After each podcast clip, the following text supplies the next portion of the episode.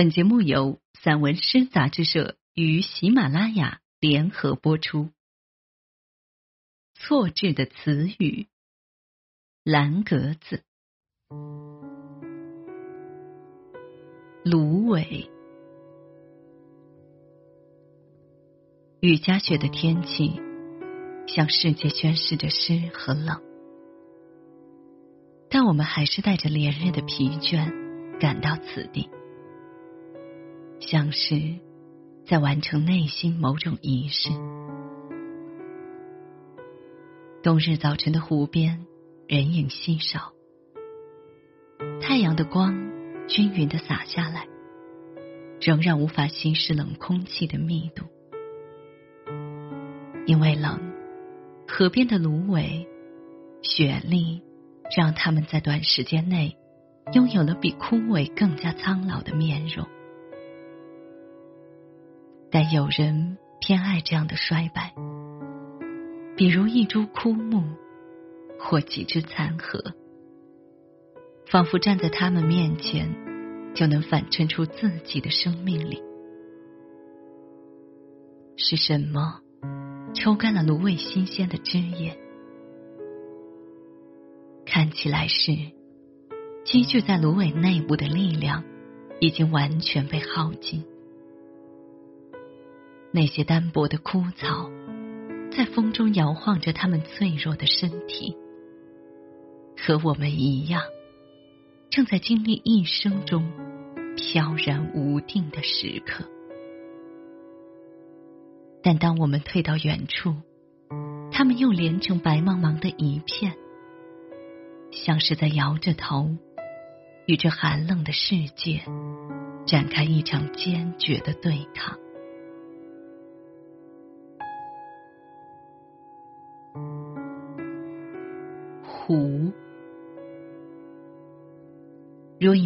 静，或是一段光阴的横切面，却从不为外界所干扰。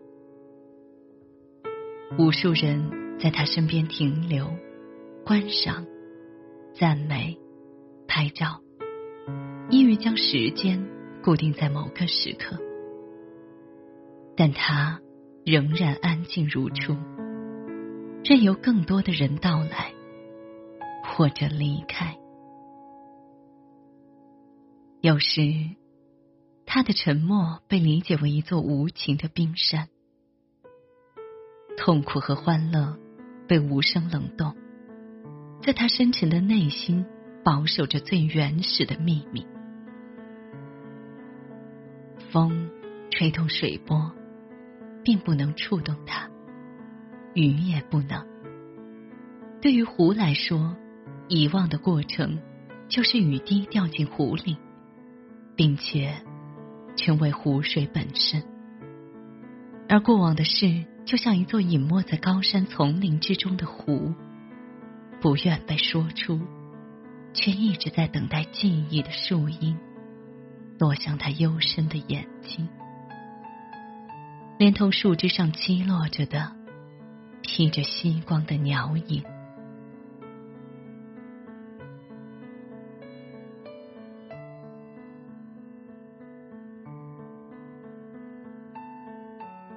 树，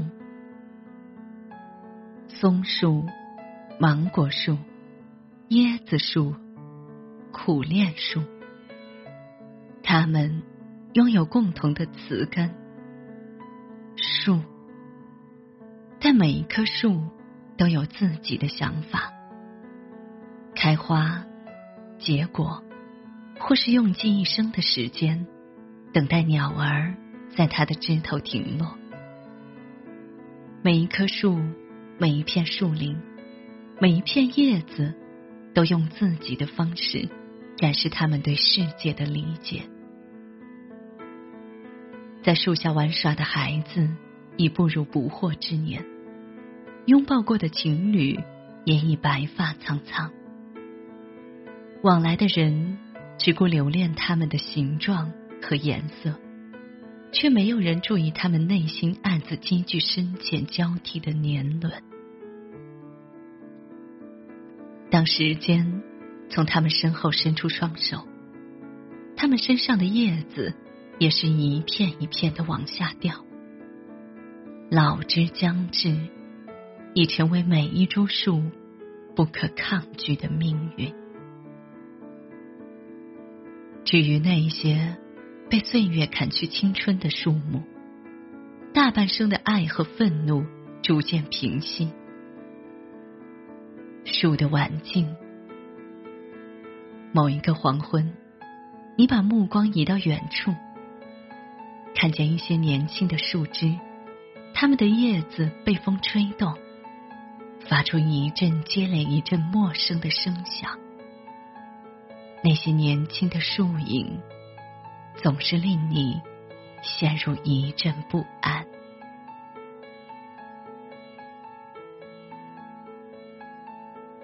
石榴。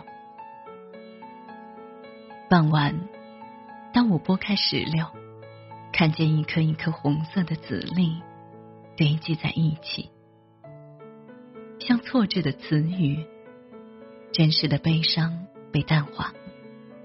像凝固在某一时刻的雨滴，寒冷打在脸上，不容闪躲。像拥挤的人群，在地铁，在广场，像一群人睁大的眼睛，不管时间里有没有新的洞见。像春日里冰冻的河面迸裂，破碎的冰块你追我赶的向前流去。像人生的布局，所有艰难的、欢乐的时刻，一个紧挨一个，构成生活的断面。但现在，是我的手做出的波的动作，让他哭泣了吗？仿佛某个隐藏在石榴内部的秘密，被我强行撬动。当我把一颗石榴的籽粒。一点一点送入口中，它的酸，它的甜，它的饱满，在我的嘴里膨胀。可我竟然分不清，是它新鲜的汁液给了我触动，还是他内心聚集的泪水给了我启示。一个石榴被剥开，逃去大半，这让我感到不安。仿佛整个黄昏，我都在伤害一个石榴一样无辜的人。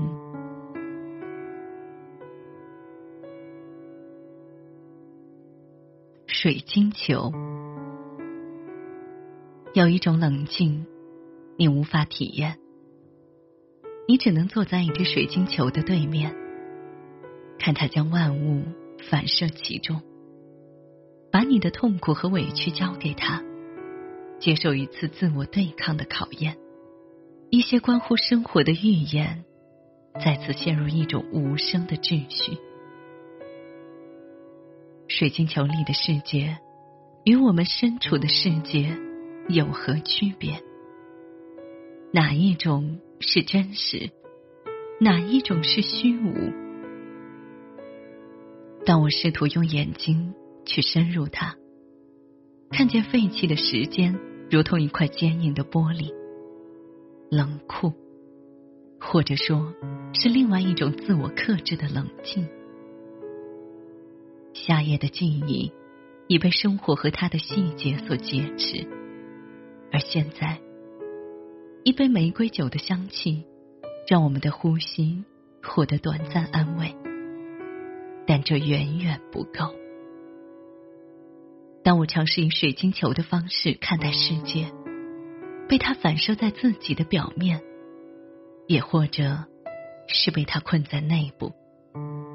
当我想打开耳朵，探听它的秘密，一种看似值得被称颂的命运，被灰色雾霾击垮。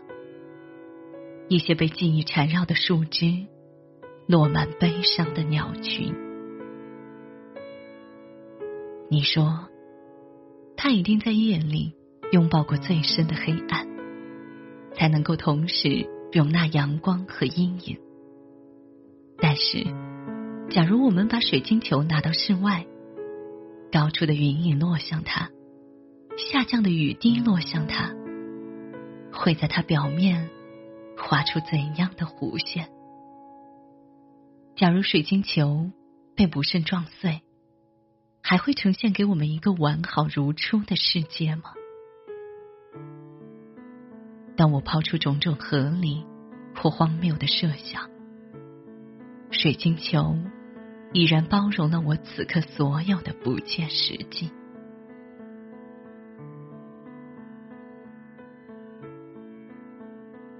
雨刮器，此刻疲倦，如同车窗外的夜色，不断加重。路边的树叶将灯光反射给行人，可以理解为一种善良的举动。但在雨中穿行的人，无心顾及这些微弱的光线，不知所有的焦虑和孤独。已经跟随他一起，在这一条路上来来回回多少次？想必旁边的车辆也和他一样。到达第二个路口时，他打开车载音箱，是柴可夫斯基第六交响曲。他不是懂音乐的人，但这并不影响他从中听出悲怆。如同他从未理解过命运，却无时不受到命运的击打。越来越密集的雨，让他不得不打开雨刮器。这些年，生活的雨水一直这样向他迎面扑来，而他，也总是像车窗前不断摆动的雨刮器一样，一次又一次。将痛苦的泪水从脸上抹去。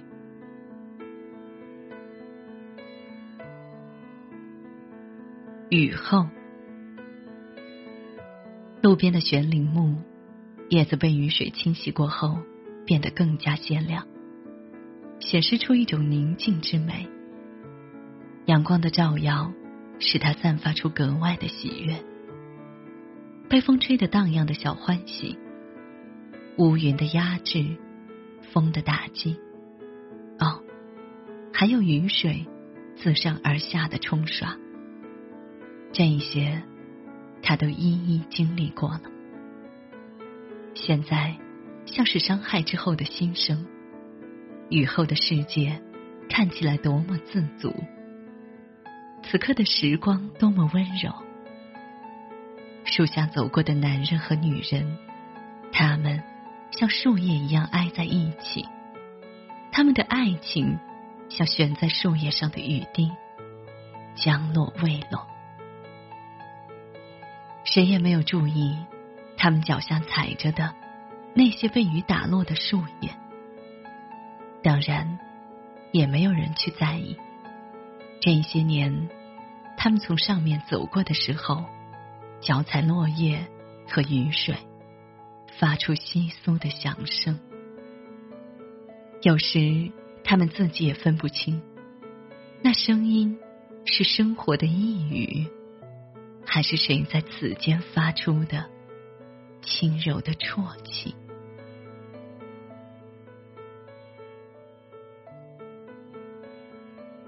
房间、避难所，或是狭窄的牢笼。这是你对一个房间的感性理解。更多时候，你在房间里喝茶、抽烟、听音乐。你们在房间里争吵，分食一串葡萄，谈论雪、大海和药片，没有任何不妥之处。你的思想里不断涌现其他城市的建筑、植物以及变化的天气。可你仍然感受不到自由，自由始终是一个难题。你渴望在这狭小的空间获得短暂自由，可总是被它包裹、束缚，甚至是一种悲哀的情绪，细小的、卷曲的悲哀，无时无刻不在刺痛你。渴望。要成为让人苦恼的新问题。房间解决不了。光线和时间在房间里交错，灰尘也在房间里静静落下。看起来是房间将一切焦虑和喜悦全部容纳在内，于是房间成为一种处境。怎么办？会有办法的，但答案远未到来，更像是一种无言以对的局面。灯光沉落，室外雨水先后落到屋顶和地面，接连不断的车灯晃过。城市森林，哪一个房间才是你要抵达的家园？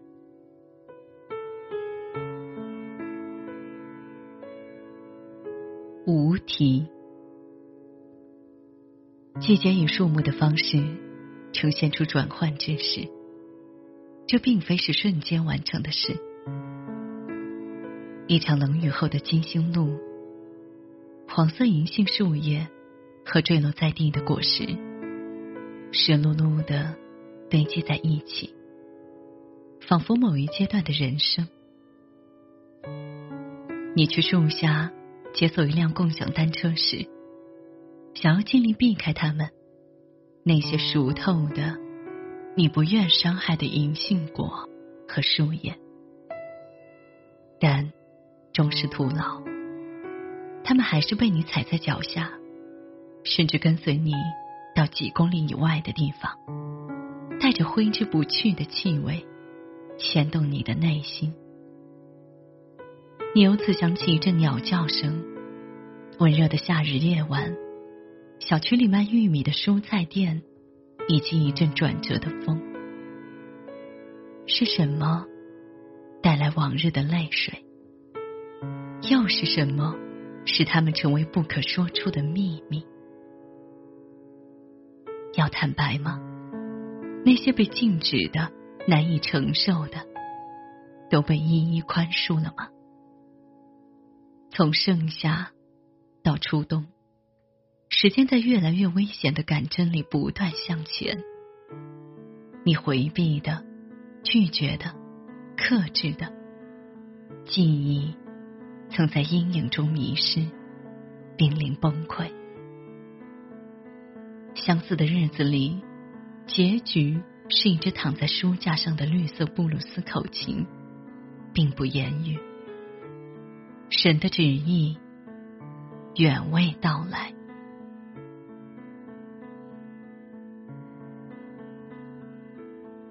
创作手记，在词语中认识自己。